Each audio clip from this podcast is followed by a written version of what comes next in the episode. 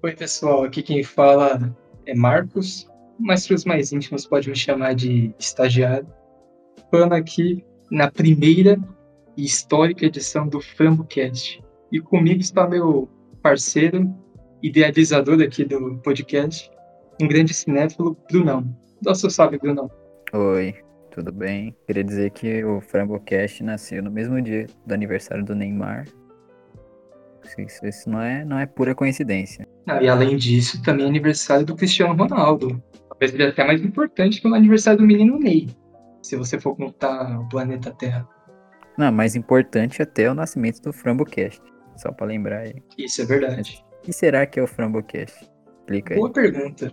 O que será que é o FramboCast? Gostaria de fazer as honras ou deixa esse papel aqui para mim?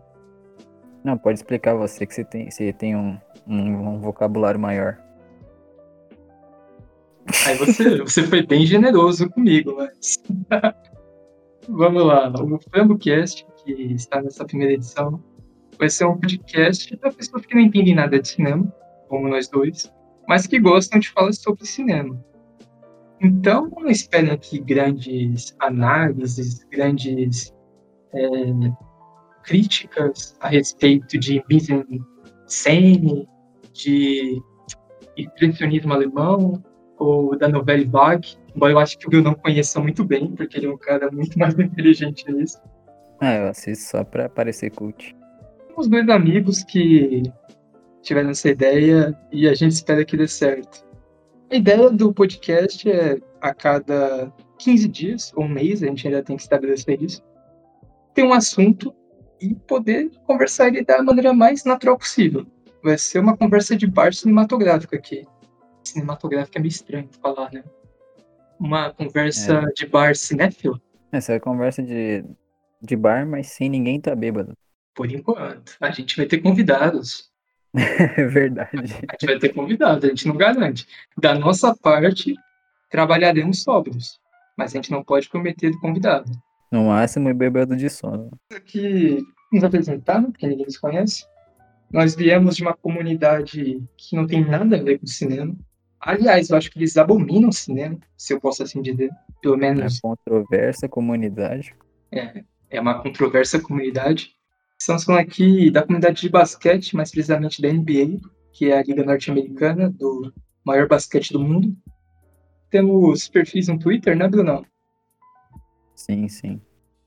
Eu sou um torcedor do, sou um torcedor do Toronto Raptors, então por isso que eu gosto muito de cinema. Porque assistir meu time nessa temporada tá difícil. É um terror.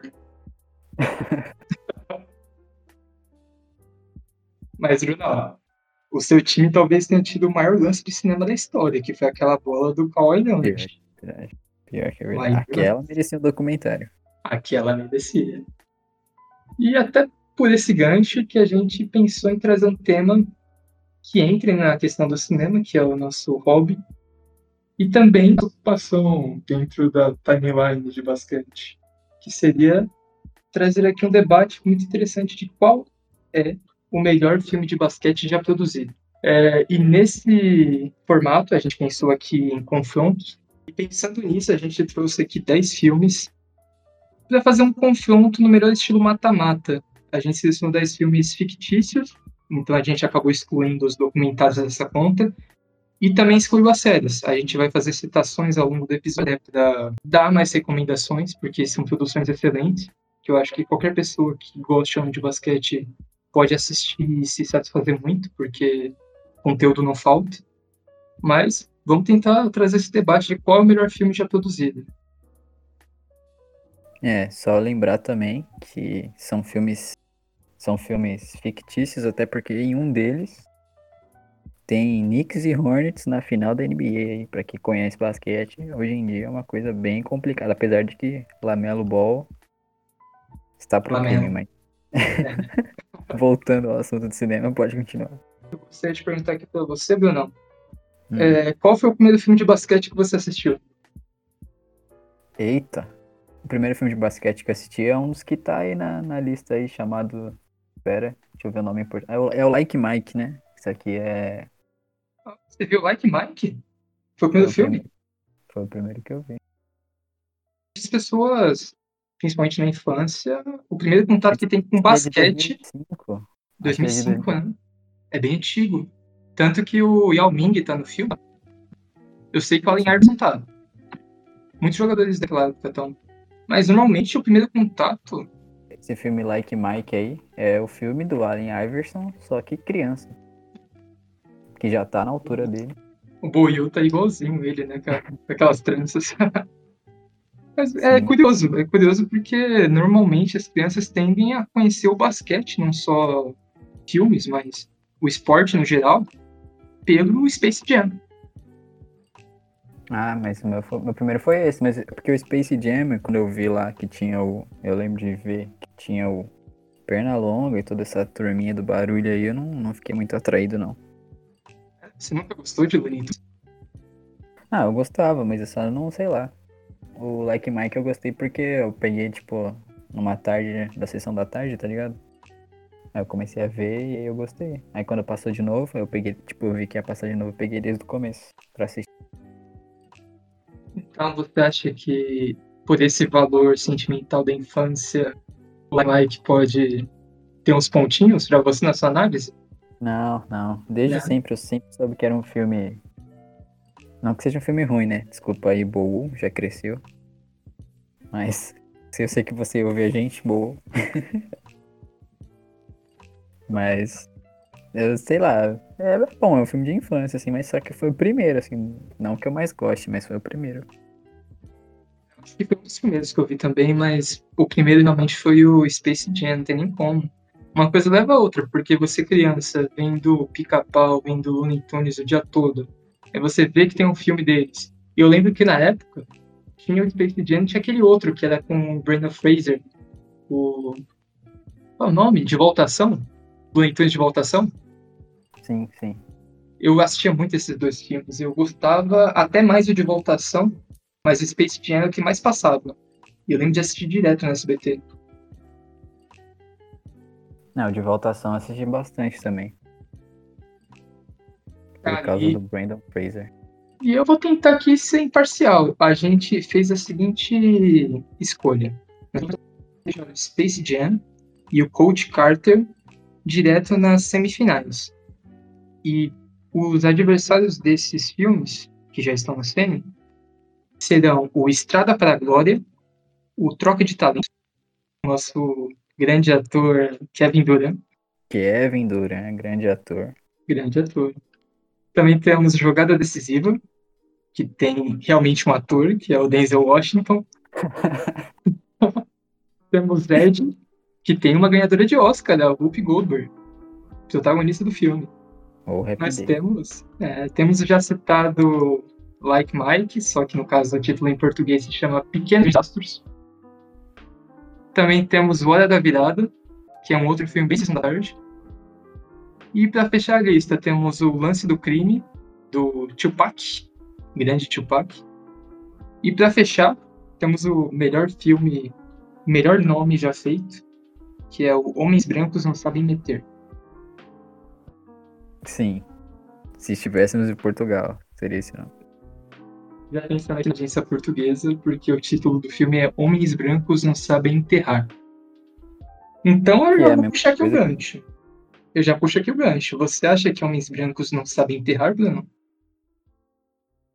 Ah, eu, eu acho que sabem sim. Inclusive, eu já conheci muito coveiro. Brincadeira. É, eu acho. Eu acho que sabe, você me colocou na parede agora, amigo. Não Mas... sei se eu respondo sério, se eu respondo brincadeira. Dá um desconto, até porque quando o Blake Griffin tinha joelho, ele enterrava bastante, então nós vimos que ele é, sabe. Com 20 anos de atraso, nós vimos isso. Aquele Pet, como que é o jogador do Bucks lá? Ah, é, o... Nossa, o nome dele não vou saber pronunciar nunca, eu vou passar vergonha. É Kog alguma coisa. Sim, esse mesmo. Ele também é um cara que não é muito bem. É um bom exemplo aí que você citou.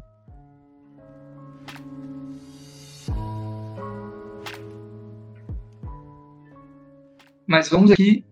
Temos aqui os confrontos já definidos, que todo mundo aqui viu.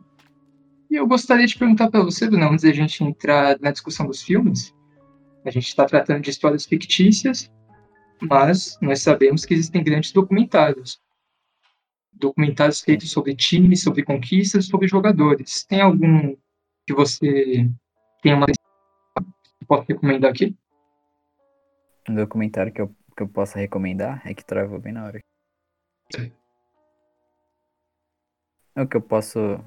Que eu gosto pra caramba, que eu acho que é unanimidade, até porque é a asa do meu time, né? O Carter Effect. O documentário que explica por que o Vince Carter é o maior de Toronto. Na verdade, do Canadá. Se, em poucas palavras, né? Diria assim, tô exagerando um pouquinho, tô.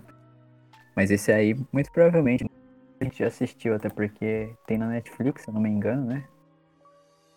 E é bem conhecido, assim, é um documentário bem legal mesmo, sabe? Tipo, não, não é um negócio chato, assim.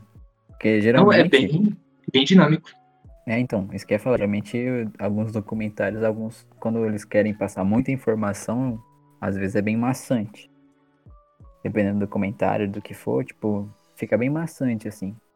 Aí ou você faz um documentário de, algum, de poucas horas mas só que dinâmico, ou você faz um documentário de muitas horas em formato de série, por exemplo, The Last Dance. Só que esse aí ele conseguiu fazer certinho, assim, tipo, bem dinâmico mesmo com, com o tempo e tal. Por isso que eu gosto, assim, além da história em si, né? Você me colocou uma dúvida aqui, porque eu fiquei pensando se o Vince Carter ele é o maior esportista do Canadá. É, porque a gente assiste o documentário e ele não mostra só a importância dele dentro de quadra. Ele é um cara que investiu na cidade de Toronto ele abriu comércios, ele atrai outros jogadores que já eram figuras muito importantes nos Estados Unidos e no mundo para conhecer a cidade, para jogar lá. Então, é um cara que trouxe uma mídia muito grande, porque o Canadá era um país que era tabu para os jogadores da NBA. Ninguém queria jogar lá no começo. Era uma cidade. Toronto era uma cidade que teve o Huskies lá atrás, mas que não era atrativa para nenhum jogador. Então eu realmente penso, talvez o Vince Carter tenha sido o maior esportista, não sei se de todo o Canadá, mas de Toronto. Não, sim, de fato. Grande aí, não esportista, grande pessoa, né? Se for para pensar. O documentário mostra bem isso mesmo, né? Porque só pelo nome dá pra ver que ele causou um efeito mesmo na cidade, assim. Tanto que hoje em dia, né? Se Toronto carrega, tipo, conforme o tempo foi passando, ficou cada vez mais claro, né? que Toronto ele carrega o nome do país, assim, não só da cidade, né?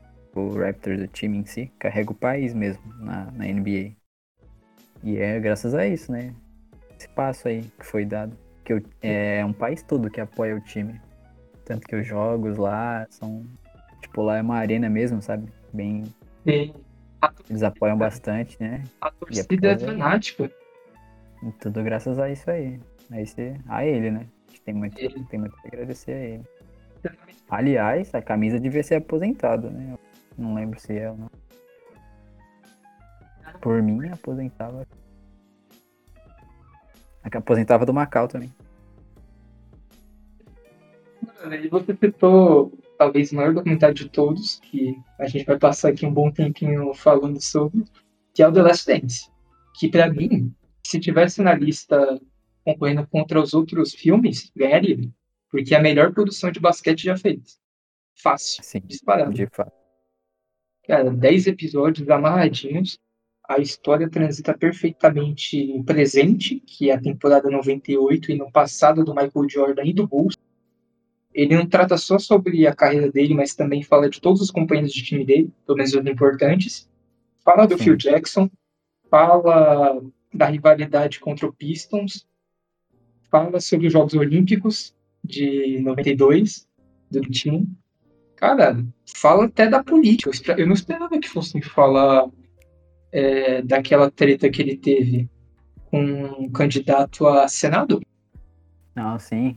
Ia falar mesmo, né? Se, é tipo, o hype do que o documentário tinha dado antes, um tempo de gravação tal, contar a história, eu acho que teria que falar, né?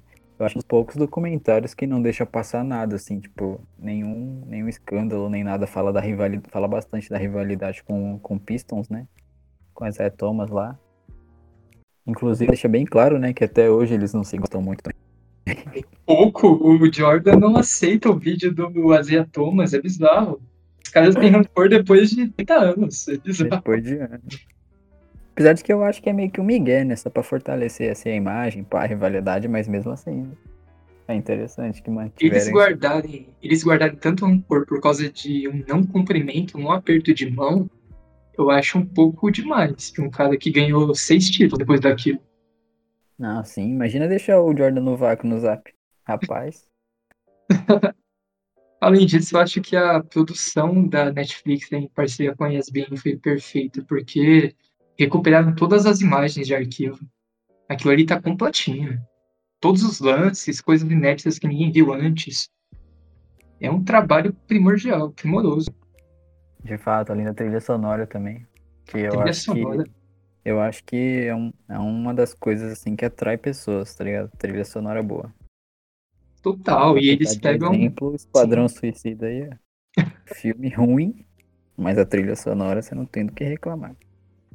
A trilha sonora de Bohemian Rhapsody também é boa, mas o filme não é tudo isso. É um outro exemplo. De Bohemian Rhapsody. Ah, sim. Ah, mas aí é. Aí é fácil a trilha sonora ser boa.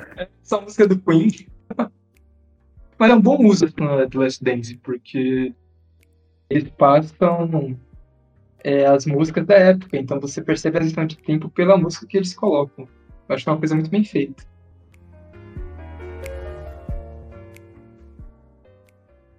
Mas a questão de documentário não.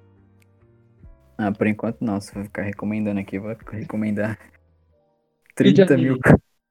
De Ah, anime já, sei. tá brincando comigo. Anime é uma das que eu mais tenho. Vai mandando aí, cara. Vai mandando que eu só vou pegar o caderninho aqui. Não, a gente já tava conversando aqui antes de gravar. Tem, tem muitos animes bons. Mas, tipo, o Slandunk, por exemplo. Clássico, top demais. Ó, Inclusive o joguinho é muito bom também. Marcão vicia. Não, É. viciado não é mais, mas Marcão é, como é que fala? O cara é o rei do, rei do joguinho do Slandunk aí. pô, é bom pra É o, maior, é o maior jogador de São Mateus. Exatamente. Melhor jogador de Akagi de São Mateus. E eu sou o segundo melhor de Itanhaém. Isso porque só tem três pessoas que jogam aqui.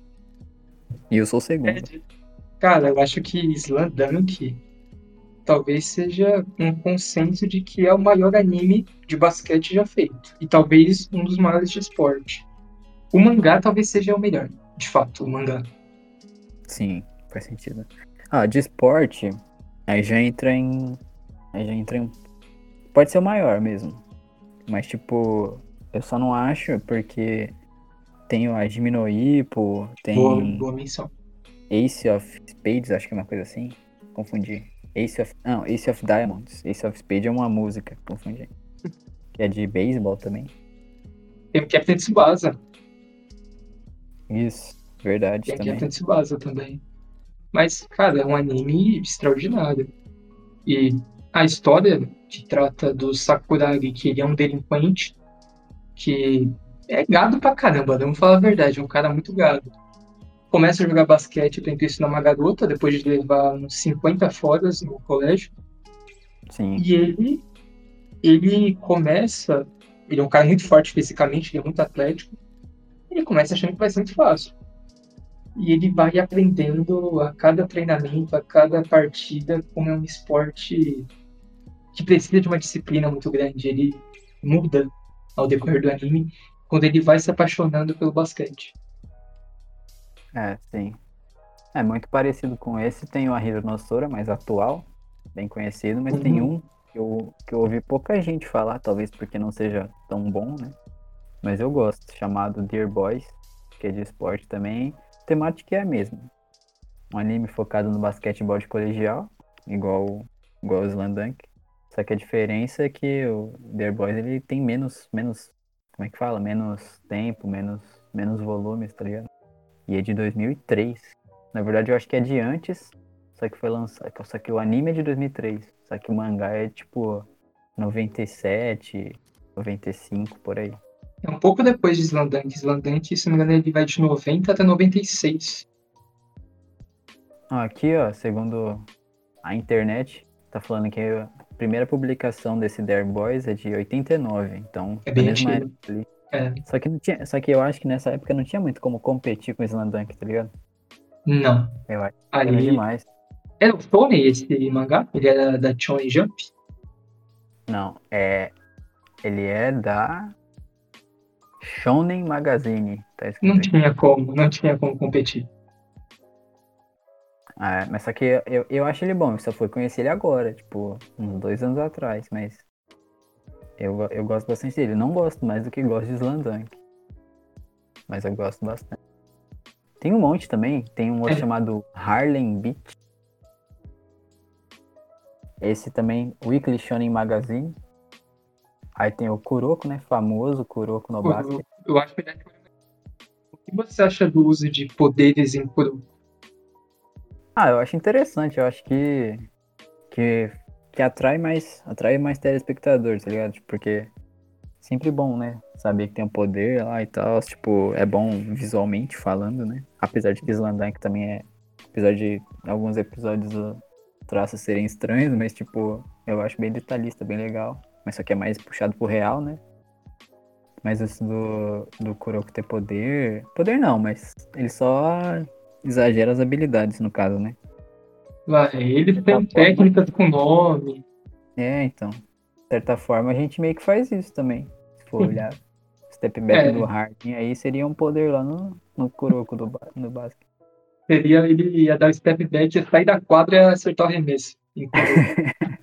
Apesar de que tem um personagem no Kuroko que, de cabelo verde, igual o apresentador Marcos aí. E é igual o Harden. Arremessa até de trás da linha e acerta. Estudante do high school. Ele acerta arremesso É. de qualquer canto da quadra. E ele é Qualquer- japonês. Enquanto, enquanto isso, tem um outro que, é, que veio, do- que é japonês, só que passou morando um tempo na América, que é o principal, o Kagami lá, que é o que principal. bloqueia esses arremessos. Sim. Ele consegue bloquear os arremessos por quê? Porque ele pula igual o Clint Capela indo atrás de um, de um rebote. Mas ele pula alto. Mas desse Kuroko no basquete, o, o Kuroko, o Kuroko ele é o personagem principal, ele é meio, meio nerfado, eu acho, assim. Ele é bem. Tem, ele tem bastante potencial, só que eu acho ele muito nerfado no anime. E aí tem o, o personagem que é mais da hora, assim, por assim dizer, que é o, entre aspas, vilão até então principal, por assim dizer. Que é o Akagi lá, que joga a bola por trás do, do corpo e ninguém sabe, que tem até um olho, uma outra personalidade enquanto, enquanto joga também. Ele é um psicopata. Isso eu acho interessantinho no anime. Mas O o anime Kuroko- japonês, até anime de esporte, desculpa Sim. te cortar, mas anime japonês, até anime de esporte, é sempre assim. Se a pessoa tem um cabelo colorido, você já sabe que ela é diferente, que ela é Ele é um cara diferente. É. O Goku, quando vira Super Saiyajin, já, já é, É uma boa demonstração. Cara, o que eu acho do Kuroko é que os poderes eles são bem usados, porque eles fazem parte da narrativa, da trama. E se você esquece que existem jogadores profissionais da NBA, você aproveita demais o anime, porque você entra na trama. Você entra naquela trama.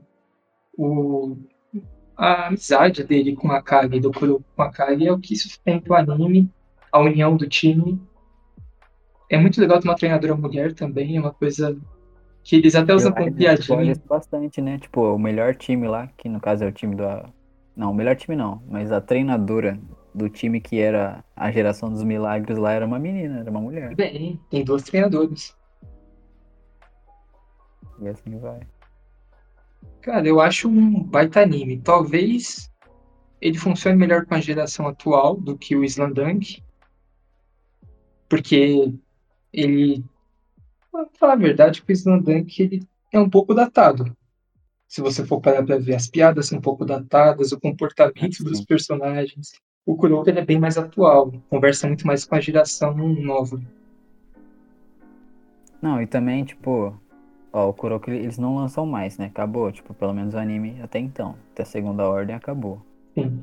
E aí, é, ele era mais focado em, tipo, ah, terminou a escola, o que, que cada um vai fazer, tanto que acaba nisso, né? O personagem principal lá, o que pula alto, vai pra NBA e tudo mais. quer ir pra NBA, no caso, né? Ele vai para os Estados Unidos para tentar entrar na NBA. Que a maioria dos animes, no, na, dos animes, assim, ele é sempre o mundo melhor fica na América, por assim dizer, né? Uhum. Tipo, até, no, até, nos outros, até nos outros shounens, assim, tipo, se pegar Boku no Hero, por exemplo, ele sempre usa a América como, como referência, assim. Lá o Walmart estudou na América, por isso que ele é o maior e tal. No basquete faz sentido, no basquete. No basquete faz sentido. Mas, tipo assim, o Kuroko, eu penso que, eu penso que ele é mais entretenimento para você não ligar tanto pro, pros personagens, assim. Pra citar um anime atual, que provavelmente vai sair mais episódios, né? Que é bem parecido com o Slandunk, é o Ahiro Nosora. Se alguém que tá ouvindo aí já assistiu. Grande Ahiro Nosora aí, o personagem principal de 1,49m. Altura do Edu. Esse é um bom anime aí pra assistir, pra assistir atual e tal. Igual o Marcão falou, né? Ele conversa com a geração atual. Gostei dessa, dessa expressão. Vai virar marco aqui do podcast, então. Fora isso, eu acho que é válido a gente citar uma outra animação, mas que não é anime, que é o curta-metragem Dear Basketball, do Kobe Bryant. Isso, esse é bom. Esse é, é demais. Esse é de arrepiar. É um filme vencedor do Oscar de melhor curta-metragem. Oscar 2016? 17. 17. Agora o nome especialista aqui. Ele conta a história. Não digo a história, ele é uma carta escrita pelo Kobe Bryant que ele fez para aposentadoria dele, do último jogo dele que mostra o amor dele pelo basquete. Desde a infância, ele passa pelos momentos em que ele passou com o Lakers, até chegar na aposentadoria. E é uma história linda pra caramba, muito bem animada, é um traço muito simples, mas ao mesmo tempo muito suave, bom de se assistir. E o Kobe estava diretamente envolvido, né? No caso. Em todo por. Tão bom assim. Não o foi. É, o roteiro é dele, né? Quer dizer, o poema é dele, então teoricamente o roteiro é dele. e aí ele ajudou na direção, tipo, imagina ele lá pensando na, na composição das imagens, da, da, das ilustrações que ia usar e tudo mais. Por isso que ficou bom, assim, o negócio. Dá pra ver que é bem orgânico, tipo, é bem dele mesmo. E foi um desenhista da Disney que fez aquela animação.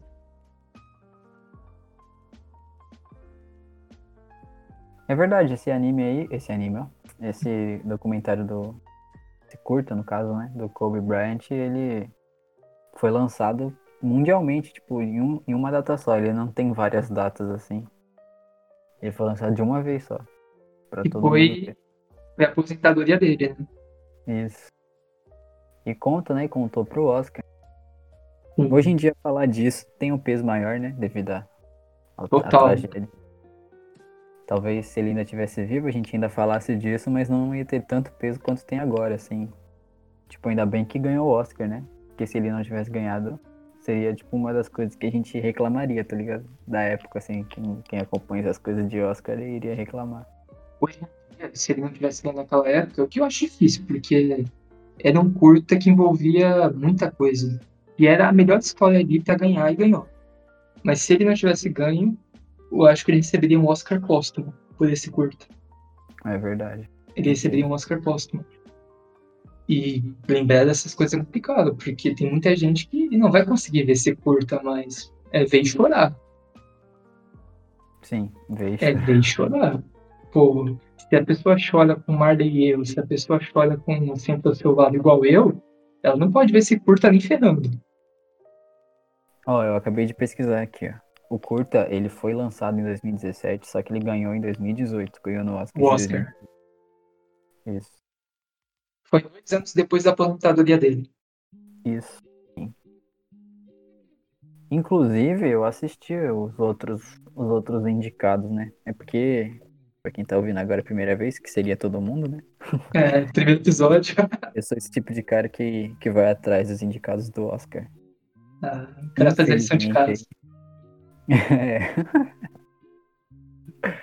Ele foi merecido, assim. Merecido? Geralmente eu fico, é, geralmente eu fico, tipo, igual esses metida crítica mentira, mas tem gente que é crítico de verdade. Mas eu fico tipo, ah, às vezes eu não concordo muito, né, com a academia. Até porque a academia tem bastante controvérsia aí. Ultimamente eles estão tentando corrigir esses erros deles aí, mas tem bastante coisa aí estranha Pô, que acontece.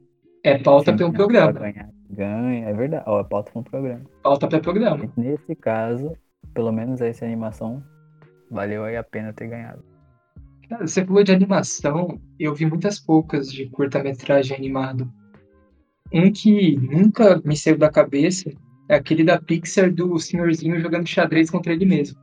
Talvez seja a animação que eu mais goste. Senhor, eu, será que tem nome? Eu não lembro. Eu Tem nome, qual tem nome. é, eu não lembro o nome. Que é o senhorzinho velhinho. Ele é o cara que cuida do Woody no segundo filme. Quando o Woody ele tá com a perna quebrada, aí ele vai lá e conserta pro Woody fazer aquela explosão no Japão. Ele é aquele Ah. velhinho. Aí esse velhinho, ele tá em outra curta da Pixar jogando xadrez contra ele mesmo. Ele tá sozinho, né? E é muito bonito. Mostra bastante a solidão, né? Ah, um, um curta. Não, não sei se é curta, mas uma animação que eu gosto muito, que é brasileira, é uma Menino e o Mundo. Não sei se você já ouviu Ah, falar. sim, foi indicado ao Oscar. Chegou a, concor- chegou a concorrer, foi indicada. Tem a trilha sonora da Emicida e tal. Eu gosto pra caramba.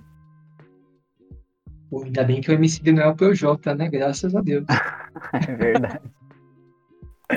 Graças a Deus. o gancho dos curtas. Esses são os que me vêm à cabeça. Eu acho que o do Kobe foi merecido. Uma homenagem muito bonita. Ver ele ali recebendo o Oscar da academia.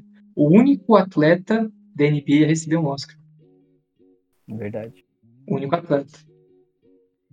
E pra mim falar isso como um torcedor do Celtics é reconhecer o tamanho de uma lenda, porque ele é um cara que foi rival do Celtics a carreira toda, jogando pelo Lakers. Tiveram duas finais com o meu time, enfrentou o time dele, uma vitória para cada lado, e tem esse reconhecimento do rival, um cara que a gente ama odiar, por assim dizer. Um cara que a É. gente ama enfrentar. Aí, seguindo ainda nas documentários, voltando no caso, né? Tem o Ivers Grande, documentário do pequeno grande Iverson. Pequeno grande, mas eu não tô zoando ele não, mas é porque ele era pequeno mesmo. É, pequeno. Ele nunca ganhou um título da NBA ou não? Nunca ganhou o título da NBA. Ele foi MVP, mas não foi campeão. Injustiça aí. CP3 tá indo pelo mesmo caminho, brincadeira. É, ele não ganhou nenhum dos dois. O maior título do CP3 é ter o DPC como fã, brincadeira. Jordan All-Star. Cara, o documentário do Iverson eu assisti também na Netflix faz uns anos. Ainda tá bem fresco na memória. E, cara, mostra bastante a importância dele pra cultura no geral, não só na NBA. Porque ele foi o cara que trouxe o hip hop pro basquete. A cultura hip Sim. hop pro basquete. Que na época era mal visto pra caramba. O cara era visto como um maluqueiro. Porque os comissários da NBA, o comissário, na verdade, o David Stern, um jogador ele deveria ter um porte que fosse exemplo para a sociedade. Um cara que tinha que se vestir de uma maneira mais elegante, que tinha que é, não poderia usar brincos, não poderia ter cabelos muito espalhafatosos, por assim dizer, e não poderia é, ter condutas mais ousadas, por assim dizer. E o Iverson chegou quebrando tudo. O cara trouxe o hip hop, trouxe a rua, trouxe o basquete street pra NBA. Sim, o estilo dele hoje em dia é o que dita, né? As, mudou as roupas mesmo, as roupas que vende e tal, mudou até os clipes de, de rap e tudo mais que envolve É. NBA, mudou, né? Envolve basquete, quer dizer. Mudou por causa dele. A A importância mesmo. cultural é gigante. A importância cultural dele é gigantesca e talvez só se equipare ao Jordan. Apesar de que. Deixa eu ver, ele. Você lembra de cabeça o tempo que ele ficou na NBA? Foi de 96 até 2008. Acho que até 2010, talvez, que ele se aposentou pelo É, então, a gente Sixers. pode, então a gente pode dizer que. Caramba, como é que é o nome dele? Acabei de esquecer aquele lá. Do. Amigo do, do, do Jordan que jogou no Bulls, que mudava a cor do cabelo. Caramba, como é o nome O dele? Rodman, Rodman. Rodman ele também abriu, ele abriu. Nossa, como é que eu esqueci esse nome, cara? ele também abriu precedente pra esse tipo de coisa, até porque ele era diferenciado, né? E Só que ele era só mais- pra- É, ele era mais estranho. Mais escrachado, assim, por assim dizer. Total. Mas ele era tido como louco, o Rodman. Ele era tido pela mídia como um cara muito louco. O Iverson não. O Iverson é um cara que. Ele trouxe o swag pra liga. Ele transformou aquilo ali em uma coisa cool, que todo mundo copiava. Você não via ninguém copiando o Rodman. Agora o Iverson todo mundo queria copiar. É, faz sentido.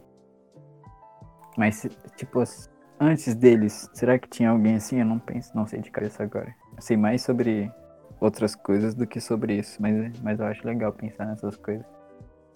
O Bill Walton, nos anos 70, que era um cara do movimento hippie. Uhum. Mas fora isso. Não, porque eu acho que os jogadores da NBA eles demoraram muito tempo para se preocupar com a imagem. Eu acho que isso começa na era Michael Jordan. Eles eram jogadores de basquete e só. Com É, exceções. eram- sim, na com verdade, exceções. eles eram operários de- que jogavam basquete. Pedreiros. Foi brincadeirinha à parte É. aí, mas é verdade. E bem que, já podemos puxar aqui um gancho, a gente teve o carinha Abdul Jabbar, que participou de dois filmes. É verdade. Tivemos o lembra. Carinha do Jabá. Ele participou de um filme com o saudoso Bruce Lee, que é o Jogo da Morte, que ele tem um combate muito foda com o Bruce, porque o Carinha do Jabá é um gigante de mais dois metros, e o Bruce Lee era um baixinho de 1,70. E eles ficam trocando golpes de Kung Fu, é muito bom de assistir. E também teve a participação dele no clássico Aperte os Cintos que o piloto sumiu, que ele faz É. um copiloto.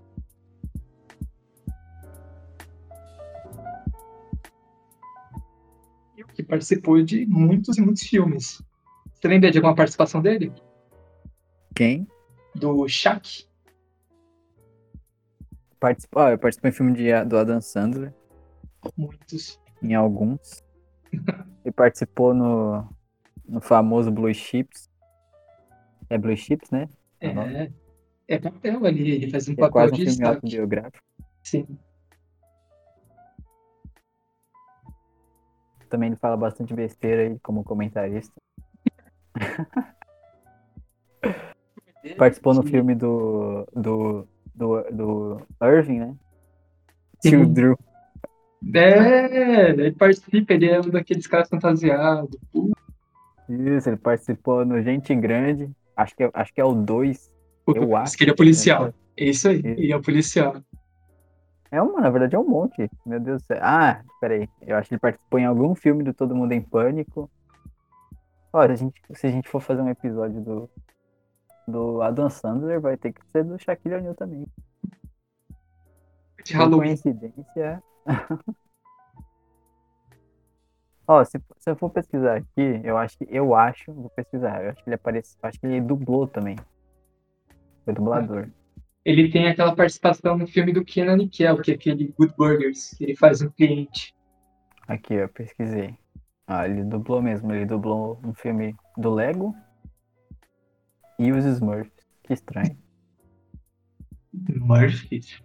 Putz, Uhum. deve fazer algum Smurf ali. Só não sei quem ele dublou em É. Smurfs. Cara, que estranho. Você foi alguém nos Smurfs? Eu acho que foi dublagem mesmo. Eu não lembro dele nos filmes, não. Ah, ele dubla o Smurf Smurf. Eu vou até Não pesquisar sei. aqui. É o Smurf Smurf que ele dubla. Que é o Smurf que toca música.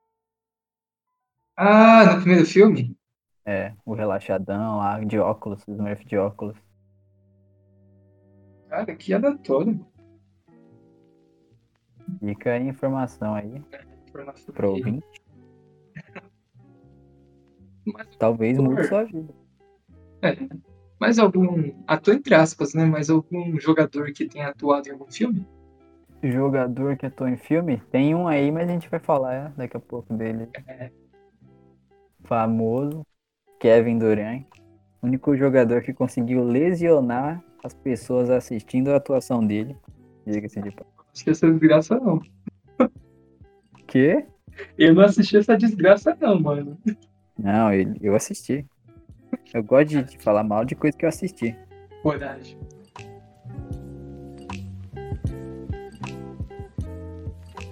Começar a disputa já, Bruno? Pode ser, pode ser. Bora. Tá, então vamos voltar aqui para o nosso chaveamento. Space Jam e Coach Carter já estão nas semis. A gente vai começar falando sobre o módulo azul, que é o módulo do Space Jam. Então, quem ganhar esses duelos enfrenta o Space Jam na semi. Então, vamos lá. É, temos Estrada para a Glória e Troca de Talentos. É, lembrando que foi por sorteio aí da primeira. Por sorteio, é, a gente sorteou certinho a, o chaveamento. Então, vamos aqui. Bom, Estrada para a Glória, eu vou fazer aqui a minha defesa porque já é meu voto. Vou aqui defender. É um filme baseado em fatos reais, mas ele é fictício, porque são atores, eles estão atuando e etc. Não é um filme documental, é um filme baseado em fatos reais, ou não tão reais assim. É, se trata de um filme dirigido pelo grande James Gardner. Vou pegar aqui a filmografia dele. Um diretor que tenha se destacado tanto. Então já vamos puxar aqui o gancho para o nosso enredo. Trata de um filme que mostra como foi a chegada dos homens negros ao basquete. Porque nos anos 60 era muito, muito difícil, ao contrário do que é hoje, um homem negro estar jogando basquete profissional. Aqui no caso fala da faculdade, fala do colégio, do College Basketball. É, aborda um treinador que é o Don Huskins, que ele foi o primeiro cara a introduzir jogadores negros. E por conta disso, ele sofreu muitas repressões, porque era a época da segregação social. E muita gente não queria aceitar eles eram jogadores muito talentosos, mas que eram vistos de uma forma bem pejorativa, eram vistos como macacos entretendo o público, com as suas enterradas, saltos. Era uma coisa muito racista que acontecia. E o filme aborda isso, aborda ele tentando vencer os obstáculos, tentando vencer o racismo daquela cidade que não abraçou o time, e tendo que lidar com a Ku Klux Klan, pelo menos o filme mostra uma das cenas da Ku Klux Klan ameaçando o vestiário dos jogadores, que é uma cena bem forte, dizem que não aconteceu na vida real, mas tá ali no filme, então acho válido citar, que faz parte da trama do nativo. Tem essa tensão. Atuações são ok, nada muito acima da média, mas por questão de história, eu acho que para quem quer ver filme de basquete é um prato bom, é um prato bem completinho. O basquete é bem filmado, as atuações são ok, a história é muito interessante, muito necessária, ainda mais nos dias de hoje. Então, esse é o meu voto. Estrada para a Glória. Ah, muito bem, depois dessa, né? assim, eu também vou votar no Estrada para a Glória. Não, não, não, não tem discussão. Se fosse, se for escolher melhor, Estrada para a Glória é melhor que esse. Mas eu queria chamar a atenção aqui que o filme, que o filme Thunderstruck em inglês, né? Eu tenho mania de falar o nome em inglês, mas o Troca de Talentos, ele é um filme que tem umas curiosidades interessantes lá. Primeiro, que o filme ele tem grande elenco. Quem tá no elenco? Kevin Durant, Red Miller, Shaquille O'Neal, Charles Barkley e o Steve Kerr. Steve Kerr, que que no filme, né, ele faz um cara que critica o, o Duran. Tipo, toda vez que o Duran pega a bola e tal, ele faz tipo um comentarista que critica pra caramba. E depois o Steve Kerr ainda é. comandou o Duran nos títulos, né? Lá, nos títulos que o, que o famoso Warriors tinha feito pacto com o demônio e ganhou. E o diretor do filme, que é chamado aqui de John Whitesell, eu acho que é assim que se pronuncia, ele fez o filme Vovozona 2 e o filme chamado Esporte o Cão da Pesada. Então é um filme completo, filme de sessão da tarde. O filme Troca de Talentos é um filme de sessão da tarde. E não tem como um filme de sessão da tarde ganhar uma competição de quem é o melhor filme de basquete.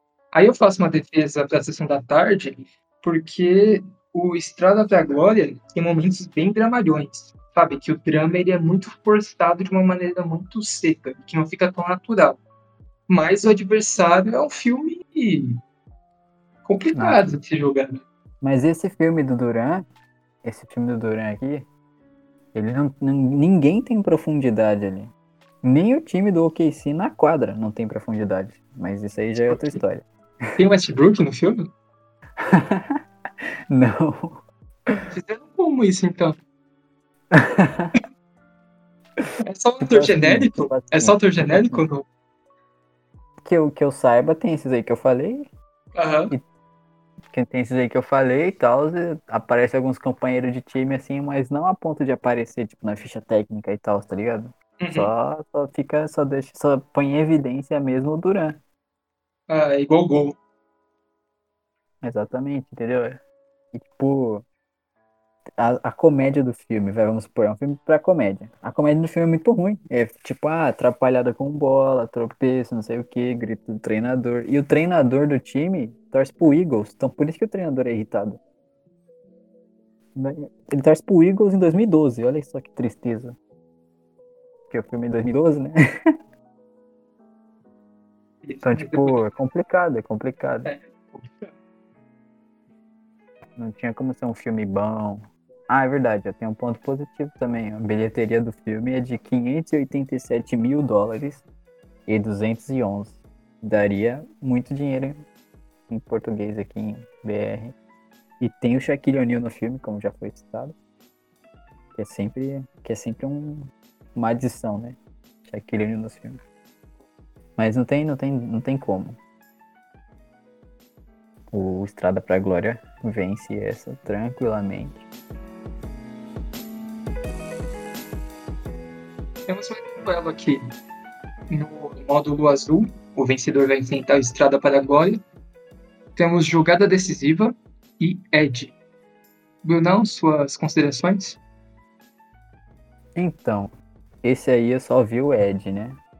Então eu vou ter que defender o Ed. A gente pode até fazer assim, a gente pode até fazer assim, ó, você defende os filmes pares e eu defendo. Não, é, eu defendo os filmes pares e você defende os ímpares, os de número ímpar. A gente aqui vai estar vendo, né? Qual filme que é, qual filme é qual. Defende não, comenta, né? Defender Comenta. alguns não tem como. Alguns não têm defesa. Mas o Ed é um filme que tem a Whoopi Goldberg, ganhadora de Oscar aí, bem conhecida, no qual ela ganha uma promoção semelhante a que o Fred ganhou na Copa do Mundo, mas o Fred ganhou a promoção de assistir a Copa do Mundo de dentro da, do, da- do campo. Só que ela ganha de poder dirigir o time, né? Comandar o time. E aí ela faz isso muito bem. Força, que no caso o time dela é o time dos Knicks. E aí força o time do o, o gerente lá dos Knicks lá a despedir o técnico atual, né? E ela fica lá e consegue levar os Knicks à final, se eu não me engano, é um negócio assim. E Ela a ganha final a é contra, conferência. Ela ganha a conferência leste. e é contra o Hornets. Só pra lembrar aí, grande final. Só em filme, brincadeira. Mas contra o Hornets. E é um filmaço, pô, sessão da tarde, pura sessão da tarde também, não sei se você concorda. É, bastante. Bastante sessão da tarde. Bastante. É comédia, é é um filme de comédia. É bem bacana. É acho melhor do que. 96. Pior que é verdade, é melhor que troca de talento. É melhor que troca de talentos. Fácil, fácil. Fácil, fácil, é verdade. O diretor é um cara chamado Steve Rash. Aí você se pergunta, Steve Rash, que outros filmes esse cara fez? Esse cara fez American Pie, se eu não me engano. Que é um clássico aí dos filmes. American Pie. Só sei desse também, não sei de mais nenhum que ele fez. não. Ele fez dinheiro. Eu- Ele tem dinheiro Não na carteira. pergunte como eu sei que ele fez American Pie, eu apenas sei. Eu vou defender aqui o meu filme, o meu voto. Vai ser o meu voto. Eu vi recentemente do podcast desse episódio. Eu nunca tinha visto, sempre tive vontade de assistir. Pude assistir ontem. E também fiz isso aqui na minha cabeça. É o Jogada Decisiva, um filme de ninguém menos do que Spike Lee. Então, o nível de diretor já aumenta bastante aqui. Spike Lee, que é o diretor de Faça a Coisa Certa, é o diretor de Infiltrado no Clã. Filmaço. Filmaço. É um dos diretores negros mais importantes do cinema. Ponto. Não tem Ele discussão. também, tá, ele também é citado no- numa música do Chorão. É importante. Boa lembrança. E, cara, o protagonista do filme talvez seja o melhor ator de todos os filmes da lista, que é ninguém menos do que o Denzel Washington. E ele tá atuando muito bem no filme. Ele segura a parte dramática, porque contracena com ele o jogador Ray Allen, que ele faz o protagonista do filme, e o Denzel Washington ele é o pai dele. E é uma trama de pai e filho. O pai dele tá preso, ele sai da cadeia com um objetivo contratual de convencer o filho dele, que é o melhor prospecto do país, a assinar com a faculdade de Nova York, que ele vai ter uma redução de pena se ele conseguir isso. Mas ele tem problemas com o filho, eles não se dão nem um pouco bem, e o filme acompanha isso, uma relação de pai e filho, que foi muito tóxica na infância, e o Denzel Washington tenta, tenta a todo custo conseguir o perdão do filho. Mais do que tentar a diminuição de pena, ele tenta se reconciliar com o filho e através do basquete, que é uma coisa bem maneira. Sim. Então, jogada decisiva leva essa. Leva essa. Eu só diria que, pelo padrão de filmes do Spike Lee, é um filme mediano. Mas a gente está levando aqui em consideração filmes de basquete, que a gente não tem grandes obras-primas. É um filme que acaba se destacando bastante. Tem uma direção boa, a história, ela funciona por conta do Denzel Washington, que é o cara que está ali dedicado no filme. Toda a cena dele, ele carrega nas costas. Ele está no auge da queda dele ali, ele tinha acabado de fazer o Malcolm X, e pouco tempo depois ele faria o dia de treinamento. Então é o auge do cara. Ele está perfeito. O Ray Allen, ele entrega até com uma atuação ok.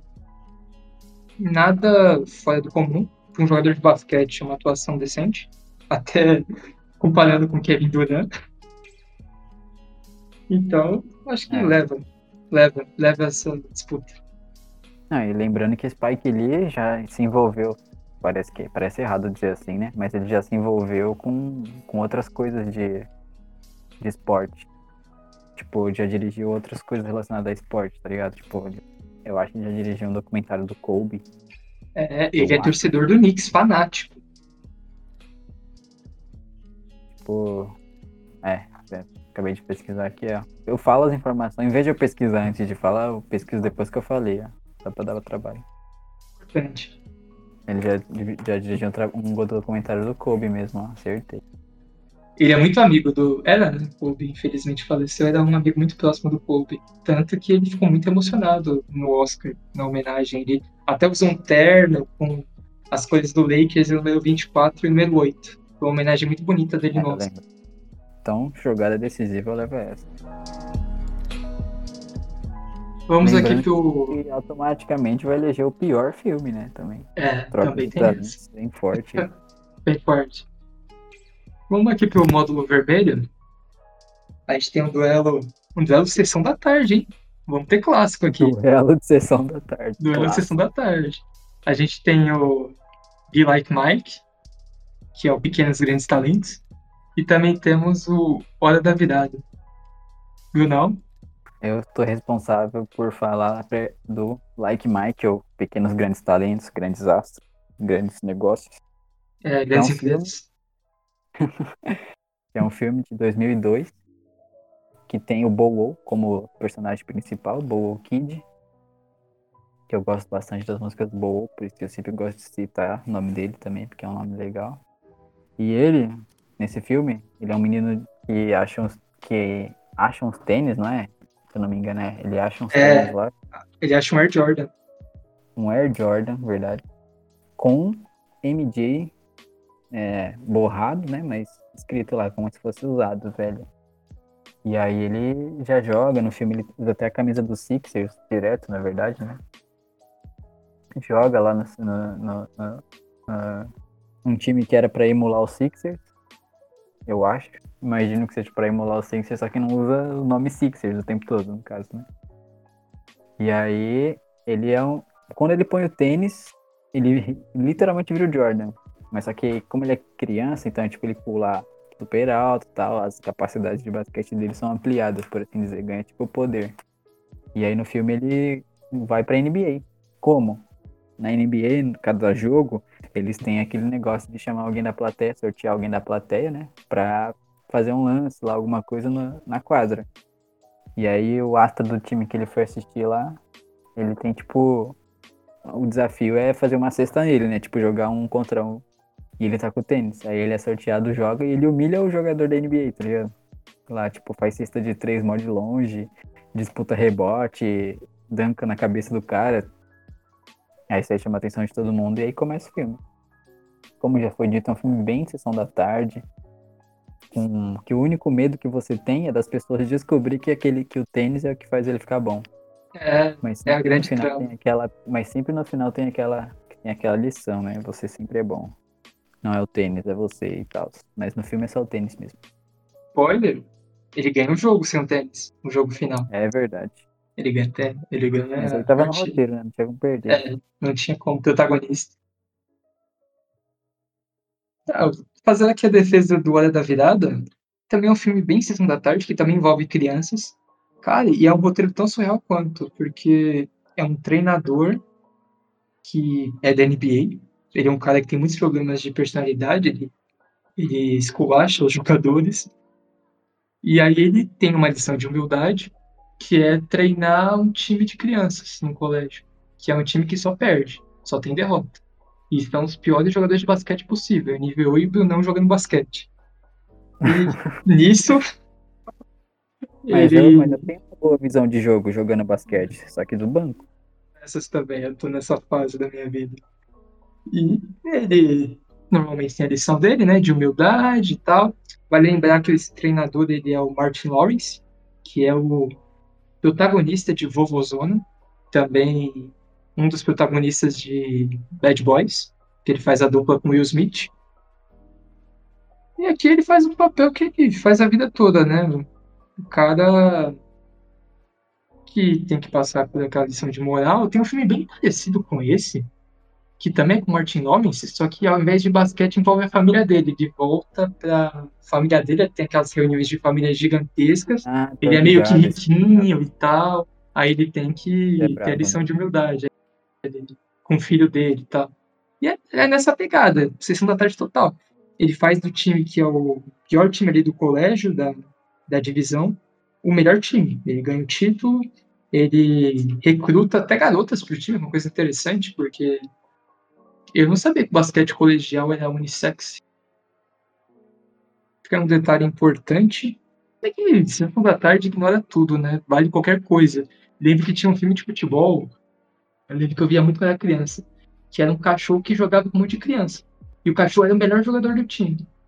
Ah, uma coisa que eu só esqueci de citar aqui, não sei por que eu esqueci de citar, mas tem alguns jogadores no filme Pequenos Grandes Astros. Talvez isso seja um ponto aí ser levado em consideração, porque tem o Vince Carter, Steve Nash, Jason Kidd, se eu não me engano, o Jason Kidd. O McGrady tá no filme, Trace McGrady também. Esses são os que eu lembro. Ah, é. Alan, Allen Ivers, Iverson também, né? Que a gente acabou de citar ele também. E eu sempre tenho a costume de falar Iverson. Eles estão tudo no filme lá, tudo toma um pau pro menino, mas estão no filme, faz sua graça. É, tô. Eles estão colocando a gente no universo da NBA. É uma coisa mais que de ambientação. E eu acho que E, leva, leva essa disputa, hein? Acho que o Pequenos Grandes Astros leva. ó, se fosse levar em consideração os, os, os protagonistas, o Bow Wow tem bastante carisma, mas só que o Martin Lawrence ele tem muito mais. Você- pô, as pessoas pensam no Bow se alguém pensa nele, né? mas pensa na música. O Martin Lawrence você já lembra de um monte de clássico. De. Mas aí, em questão do basquete em si, o filme Pequenos Grandes Astros leva, né? Você, igual você acabou de falar, a ambientação Leva. NBA é bem maior. E é mais criativo. Ele, faz umas- tem- ele até faz umas provocações lá no Kid, no Jason Kidd lá, que é engraçado. Ele é menos kid do que o Jason Kidd? ele é menos Kid, mas só quando ele tá com tênis. Tá, último confronto aqui da nossa chave vermelha, que quem vencer pega o Coach Carter na semifinal. Temos Lance do Crime, do grande rapper Tupac, enfrentando o clássico Homens Brancos Não Sabem Enterrar.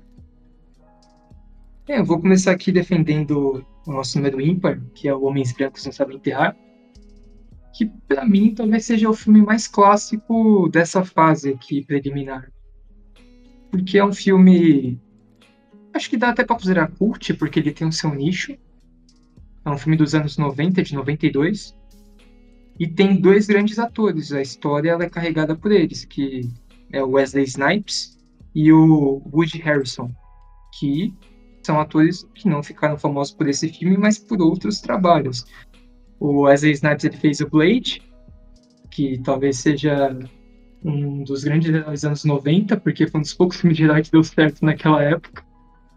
E o Woody Harrison fez muito de filme, né? De cabeça aqui é até difícil lembrar todos os filmes que ele fez.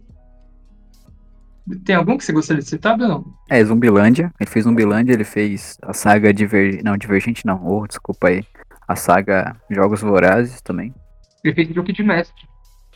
Truque de Mestre também. Que, aliás, o personagem dele em Truque de Mestre é baseado num, num cara real mesmo.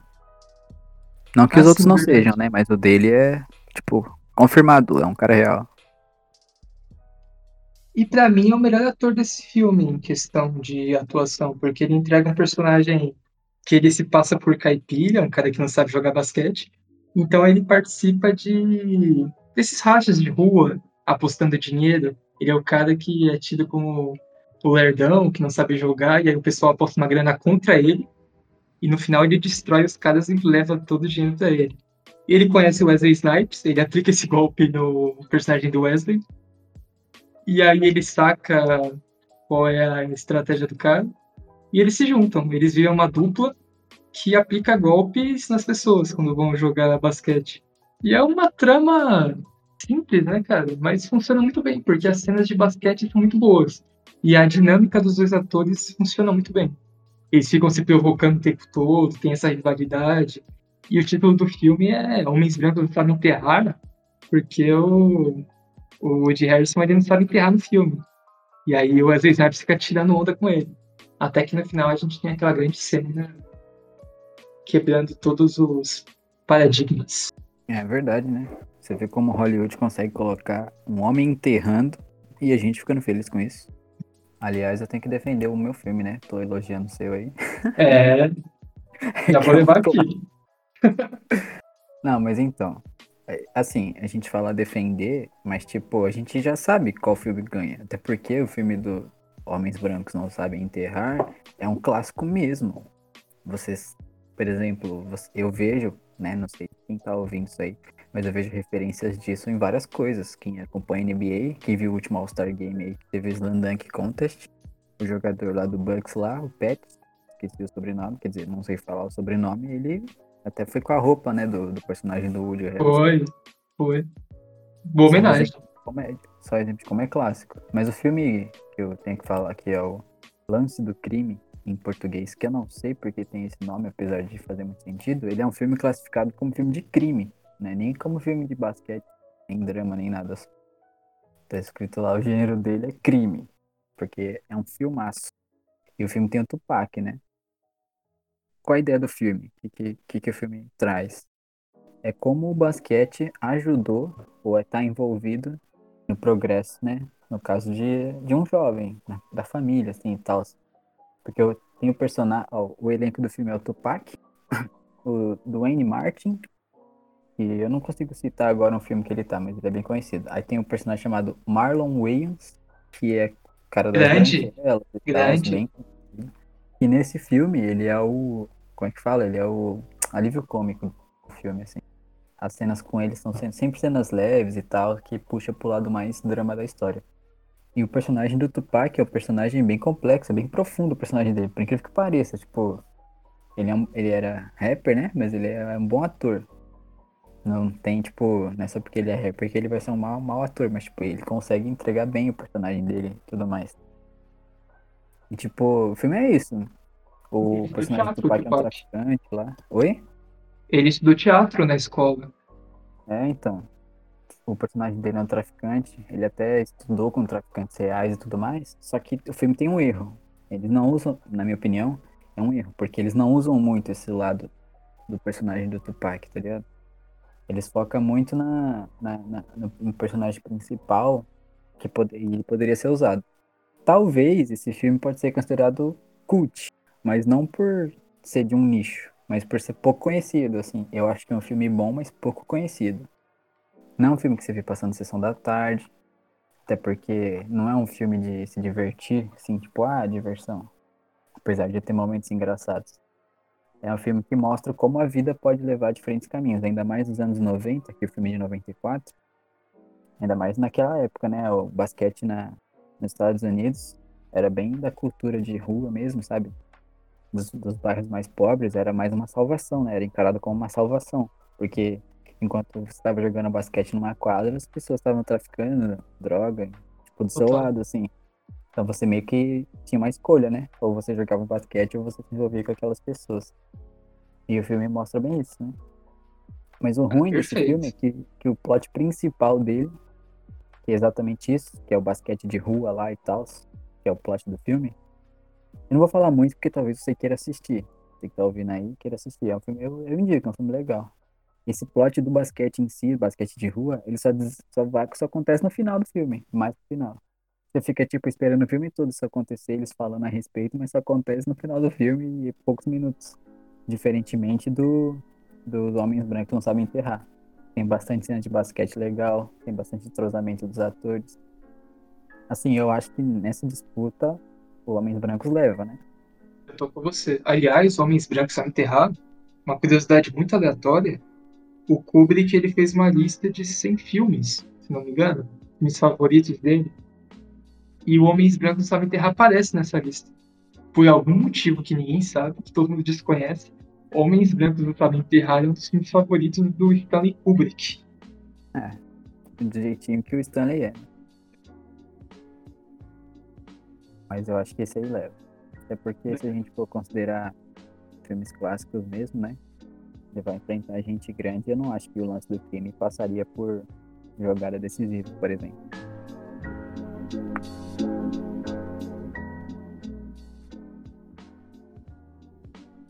Os duelos das finais. Vamos começar aqui pelo módulo azul. A gente já passou os filmes, então vai ser basicamente escolher. A gente vai até ter umas discordâncias aqui, mas eu acho difícil. Vamos, por exemplo, esse duelo.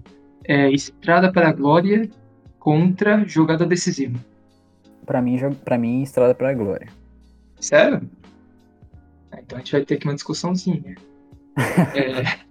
ah, tipo assim, ó, ó, por causa do contexto histórico que você mesmo falou. Sim. Você mesmo, falou, você mesmo citou. Apesar de que jogada decisiva tem Spike Lee, né? Tem Spike Lee. Ó, vamos lá, eu vou, eu vou tentar convencer você.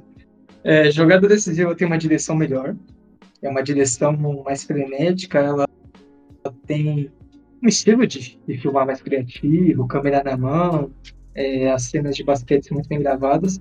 A direção do Estrada para Glória é uma direção mais é. Ela é bem padronizada, não é nada que se a tantos olhos.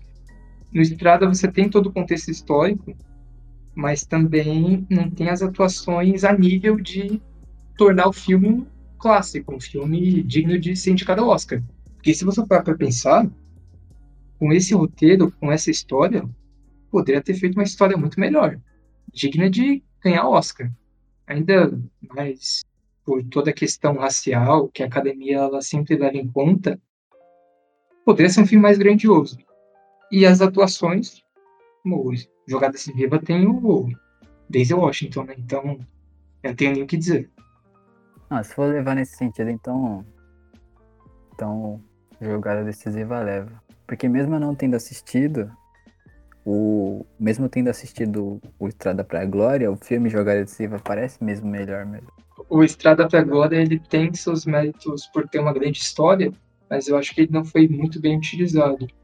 E Jogada Decisiva tem uma história simples, mas tem uma direção boa e tem a atuação do Denzel. Então acho que isso acaba pesando.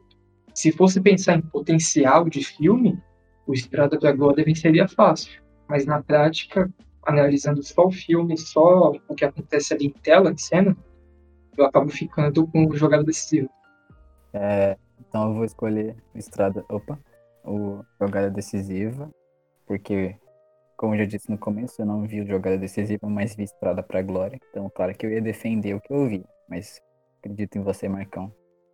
Você me convenceu quando você disse que Estrada para Glória tem potencial mas a gente não tá jogando potencial. Até porque é o filme de 2006, né? Então, já passou a época do potencial dele. Bom, a gente tem aqui outro módulo. Temos aqui uma. Cara, esse aqui tá muito fácil. A gente tem pequenos grandes astros contra homens brancos não sabem enterrar. Não tem nem discussão. Tá bom. Bom, antes da gente rejeitar o Pequenos Grandes Astros, porque a gente pode falar o porquê, pelo menos citar pontos fracos do Homens Brancos Não Sabem Enterrar. Será que tem algum? Eu acho opinião? que tem. Eu acho que tem porque a história ela meio que desanda do meio pra frente. Começa muito, muito bem. É. Começa. Começa muito bem e dá uma desacelerada. Eles colocam uma cena, sabe? Que não precisava. Eu queria mais tempo de basquete, mais tempo dos dois ali jogando. Eu acho que funcionaria bem melhor. Ah, concordo. O Pequenos Grandes Astros é um filme que funciona mais pra você assistir e esquecer. Já o, o Homens Brancos Não Sabem Enterrar é um filme pra você sempre se lembrar, até porque, como já, já disse aqui, muitas vezes é um clássico mesmo. Total.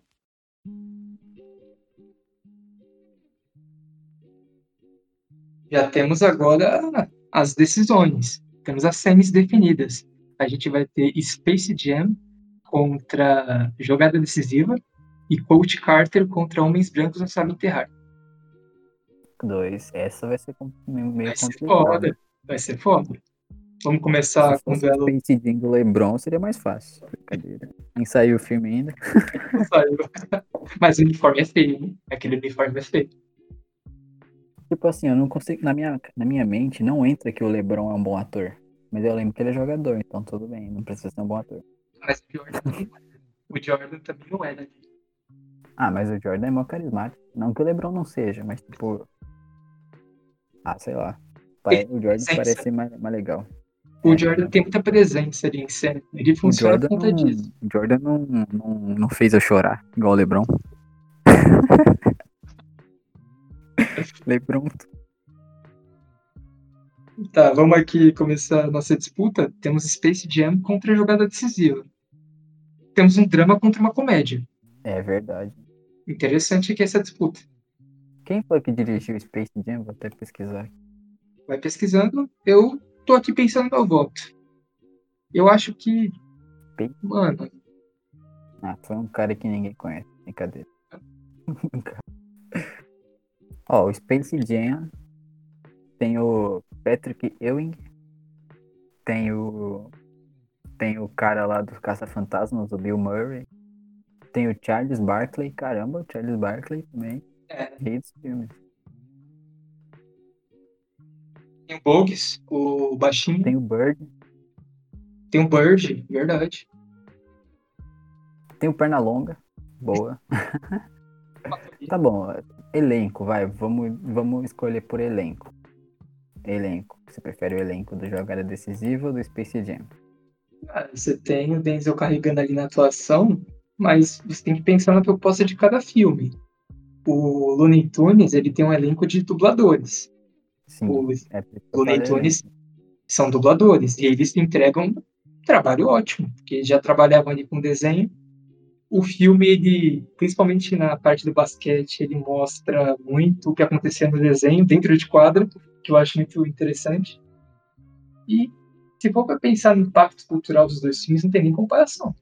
Space Jam é um filme que até hoje é lembrado. É. Então, questão elenco, Denzel Washington não pode contra Danny DeVito. Perna longa de Billy West ainda. Famoso Billy West. É. é. Tá, mas aí levando em conta, igual você falou, a proposta de cada filme. Mas aí que tá. Space Jam é lembrado até hoje, tanto que vai ter continuação, né? E o Jogada Decisiva é um filme underground do Spike Lee. Mas assim, você acha que ele é melhor? Você, Marcão, acha? Ele é melhor que Space Jam? O conceito basquete, basquete. Basquete?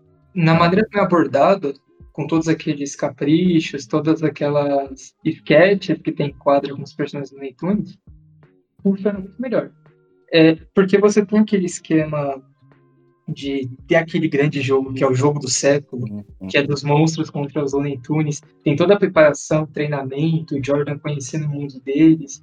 E quando chega o jogo, o jogo ele cumpre todo o entretenimento que promete. O jogada decisiva, ele não tem um grande jogo, ele tem um duelo entre pai e filho no final, que é meio que o filho se provando contra o pai. E é bem dirigido, é, mas não é uma cena tão grandiosa e não tem um impacto tão, tão grande na memória, no coletivo das pessoas, no subconsciente, do que o. o qual o nome do carequinha? Do Looney Tunes? Tem ele e tem aquele cowboy, os dois são tipo fiction e eles estão atirando. Mano, aquilo é muito bom. Hortolino. É, e tem aquele cowboy também. Eles estão de Pulp Fiction, é muito bom. Tem aquela cena é, da garrafinha d'água, que também é sensacional. E o Hortolino que parece o, o Caruso, né? Parece muito Com o Dudley também.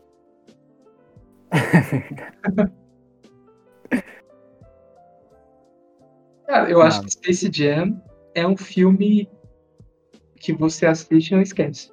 O jogada decisiva você esquece.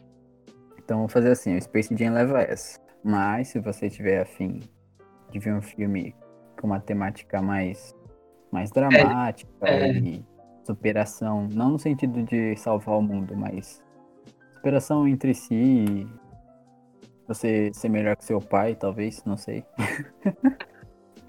Aí você assiste jogada decisiva. Pelo contrário, se você quiser só ver o filme e se divertir, como qualquer pessoa normal, brincadeira. Mas isso aí você assistiu Space Jam.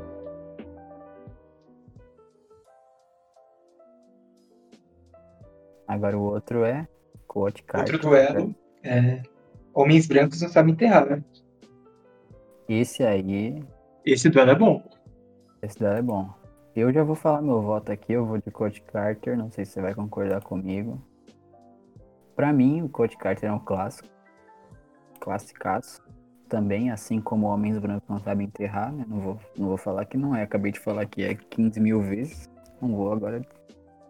Mas só que eu acho que o Code Carter ensina lições, então o fato disso, tá ligado? Tipo, liderança e tem toda aquela coisa de, de reabilitação. Não sei se deu pra entender reabilitação, mas. Mas isso, sabe? Tem, tipo.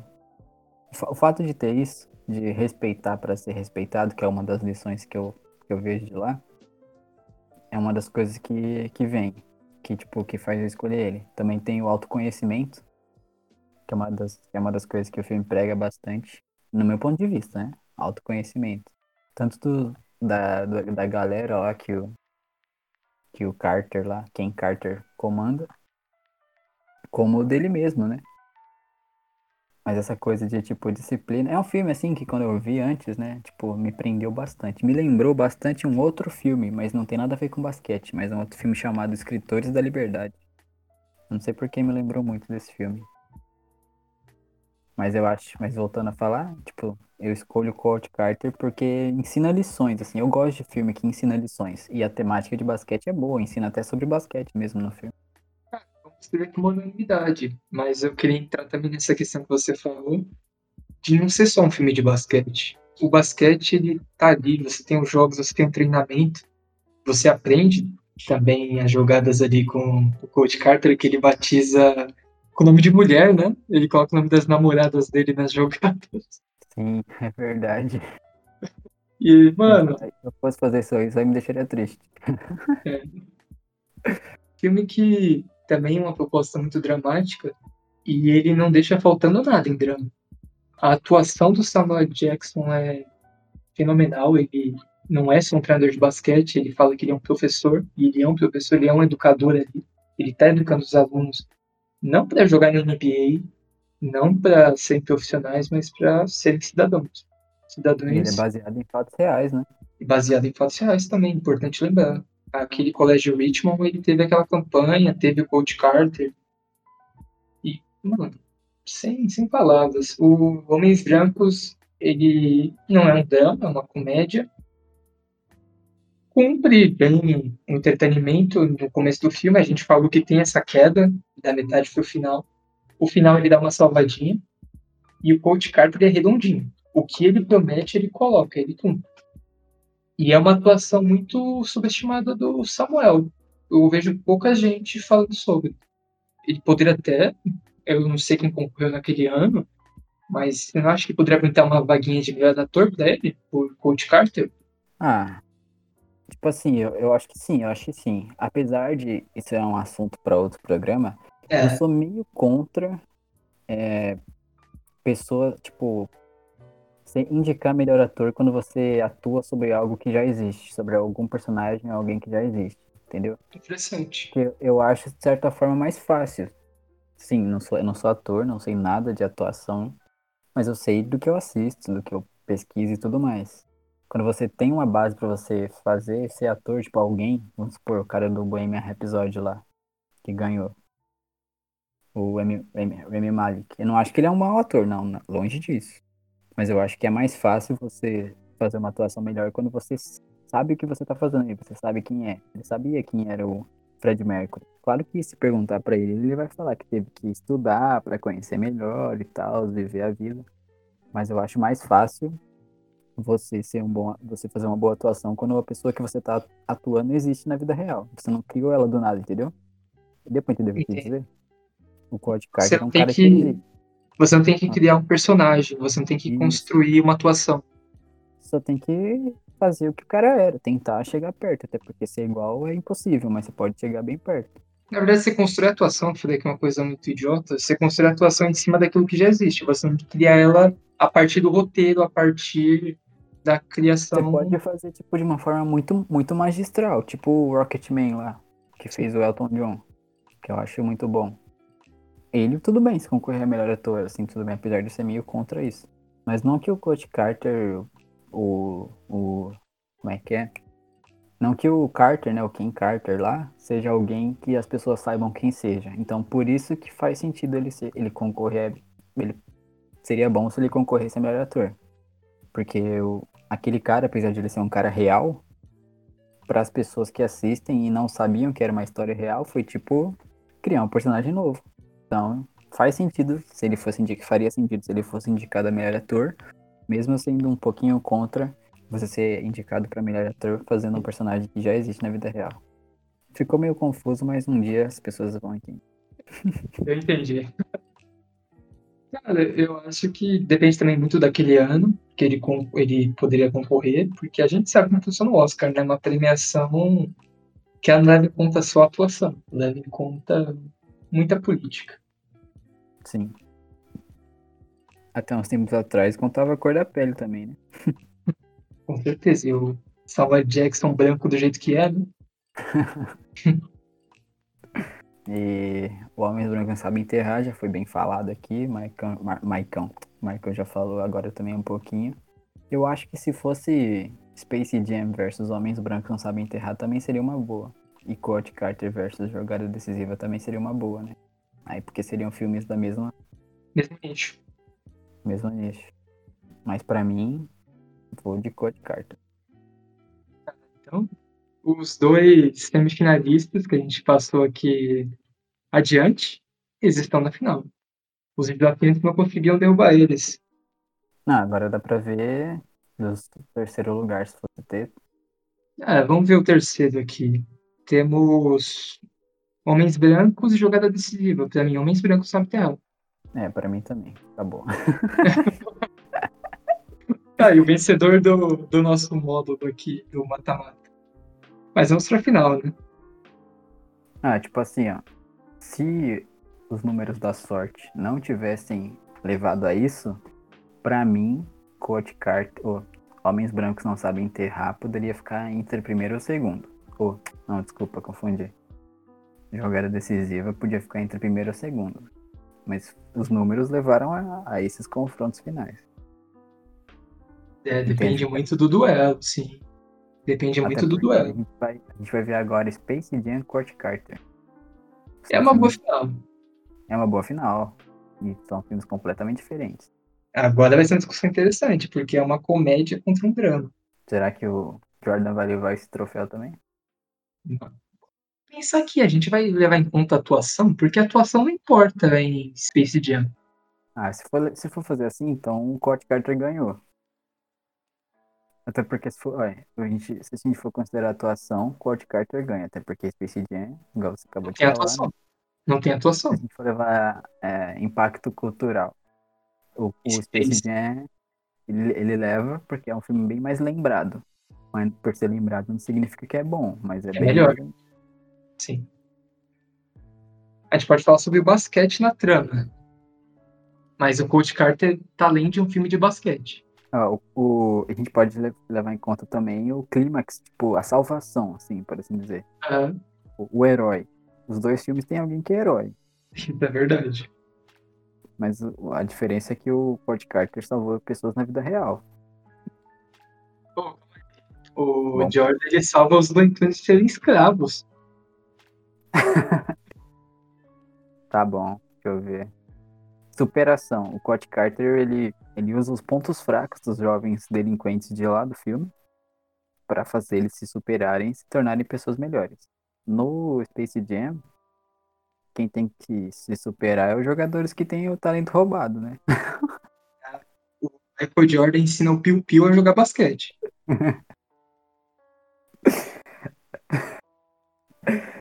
Não, ensina não, já tava lá. O Piu Piu só ativou os O Piu talentos. Piu, o Piu Piu ele é menor que a bola de basquete, ele joga em quadro. Hum, deixa eu ver. Ó, Eu tô tentando defender o Coach Carter do Space Jam. Ai, caramba. O Coach Carter passava muito no, na Globo, o Space Jam no SBT. Não sei se isso influencia. Verdade. Eu acho que se o Coach Carter tivesse. Da hora eu tô falando Coach Carter, mas se ele tivesse comandando o time do Michael Jordan no Space Jam, ele teria ganhado mais fácil. ah, isso foi verdade. Mas também é, ele não teria aceitado aquela ideia da garrafa.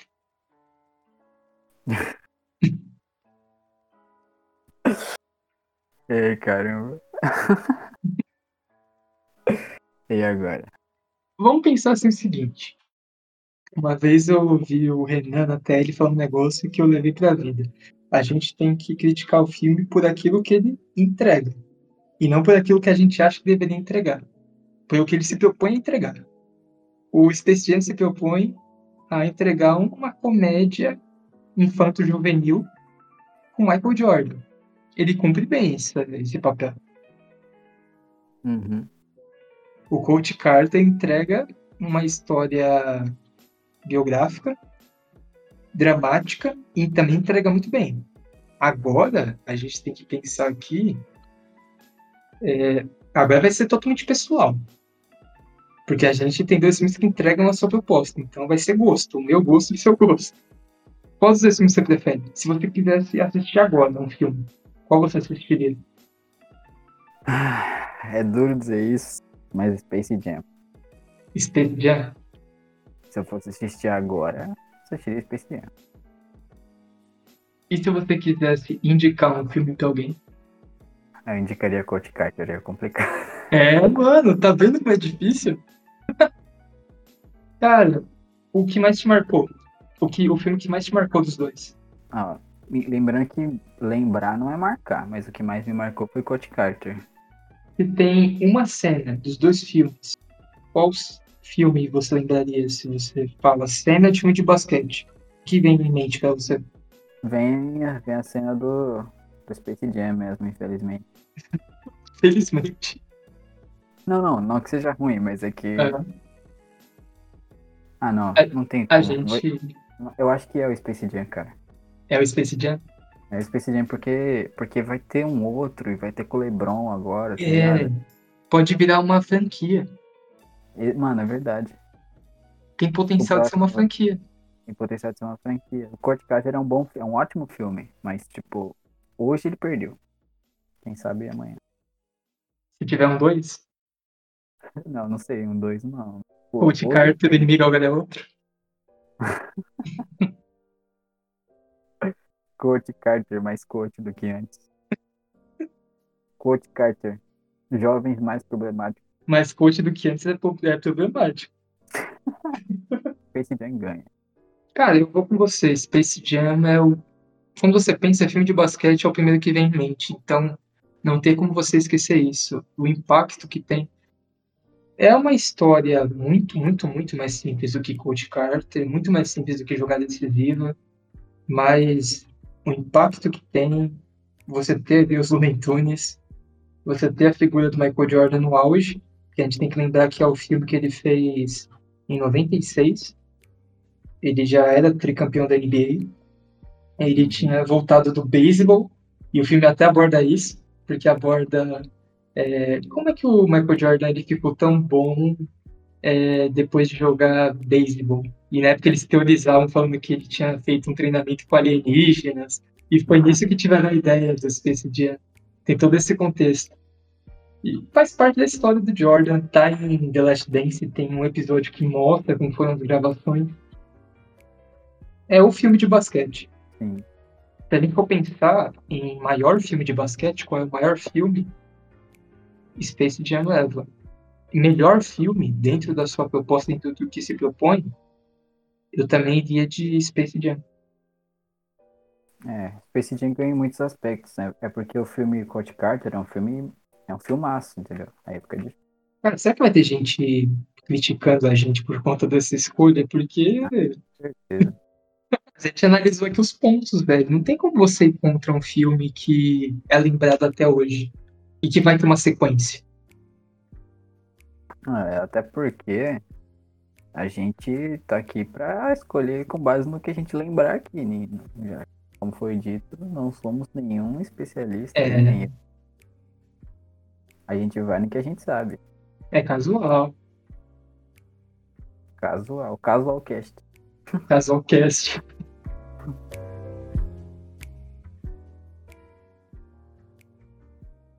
Então vamos aqui dar umas notas para o nosso top 3.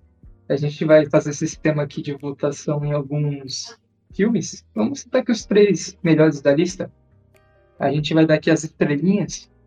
Temos Homens Brancos Não Sabem Enterrar, Coach Carter e Space Jam. Quer começar?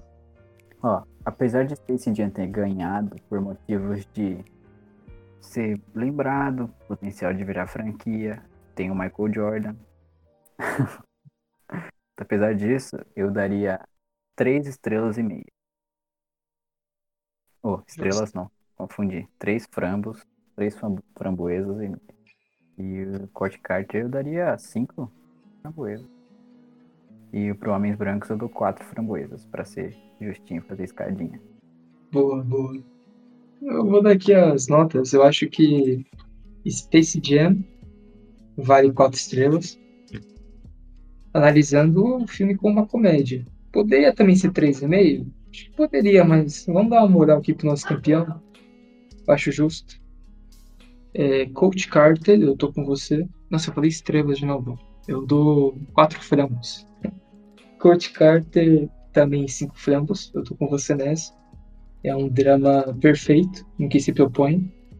E para Homens Brancos, eu vou dar 3,5. Para Homens Brancos, eu vou dar 3,5 por conta do ritmo que acaba se perdendo, que a gente já citou aqui. Mas é um filme bem acima da média. Eu acho que é uma nota que eu não daria para outros filmes aqui da lista. Eu daria 3, 2,5. Eu acho que ele tá um É. pouco acima da média. Ia ir pro Troca de Talentos. Eu não vi, mas eu dei a meia estrela.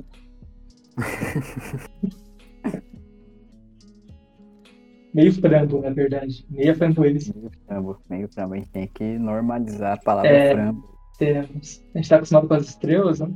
Agora é frambo, cara. Tudo é frambo aí, ó. É framboesa, né? A gente fala frambo por... É.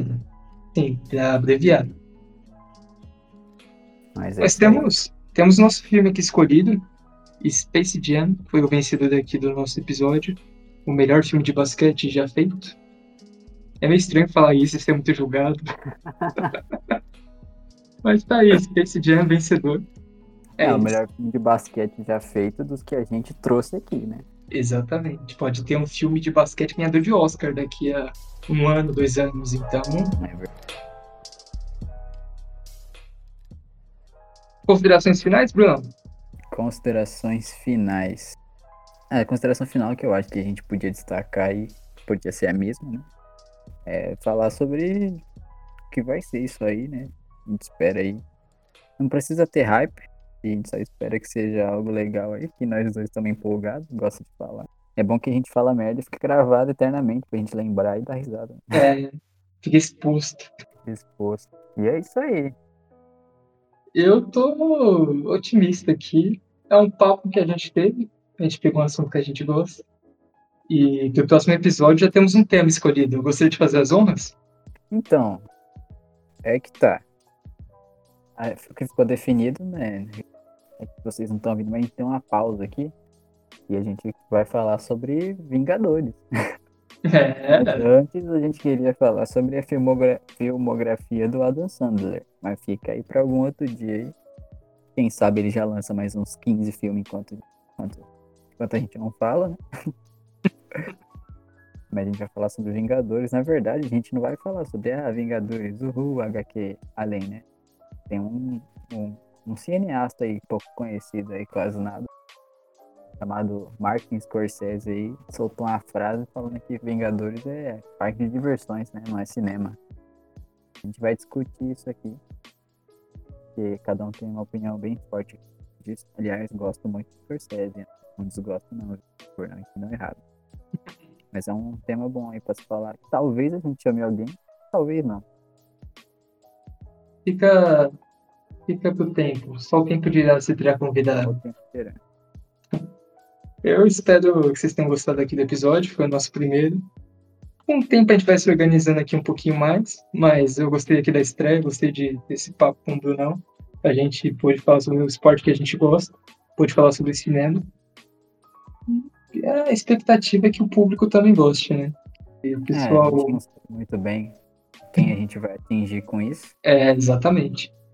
Então fica aí a critério de você. Você pode indicar isso aqui pra qualquer pessoa. Fica a seu pra critério. crush, pra sua família. Porque a gente não, não tem público definido. A gente fala de cinema. E de série também. De coisas da, da cultura geek aí e tudo mais. Essas coisas de nerdola.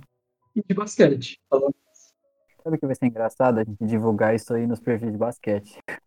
A gente vai, a gente vai. Isso vai ser engraçado. Eu já consegui Mandar um mentalizar o Lebron? Quer mandar um abraço pra alguém? Ou... Mandar um abraço aqui da Rai. Ela já Ah. sabe os motivos aqui pra eu estar dando esse abraço. Eu tô do mandar um dele. abraço. mandar um abraço pra quem assistiu até aqui. Foi guerreiro demais. Peraí, eu vou mandar um abraço pro cara que inventou a tinta verde de cabelo também. Um abraço pro o, o Breno Lopes. Grande Breno Lopes.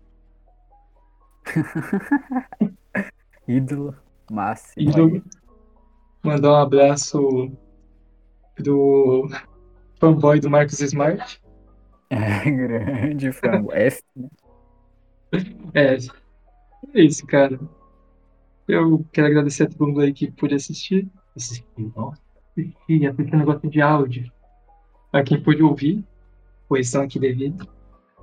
Brunão, é isso. Muito obrigado pela ideia maluca que a gente teve. Agradeço demais e espero que vocês salvem só. Ah, eu vou tentar, vou tentar. É isso aí, pessoal. Então, até a próxima. Sobe o som.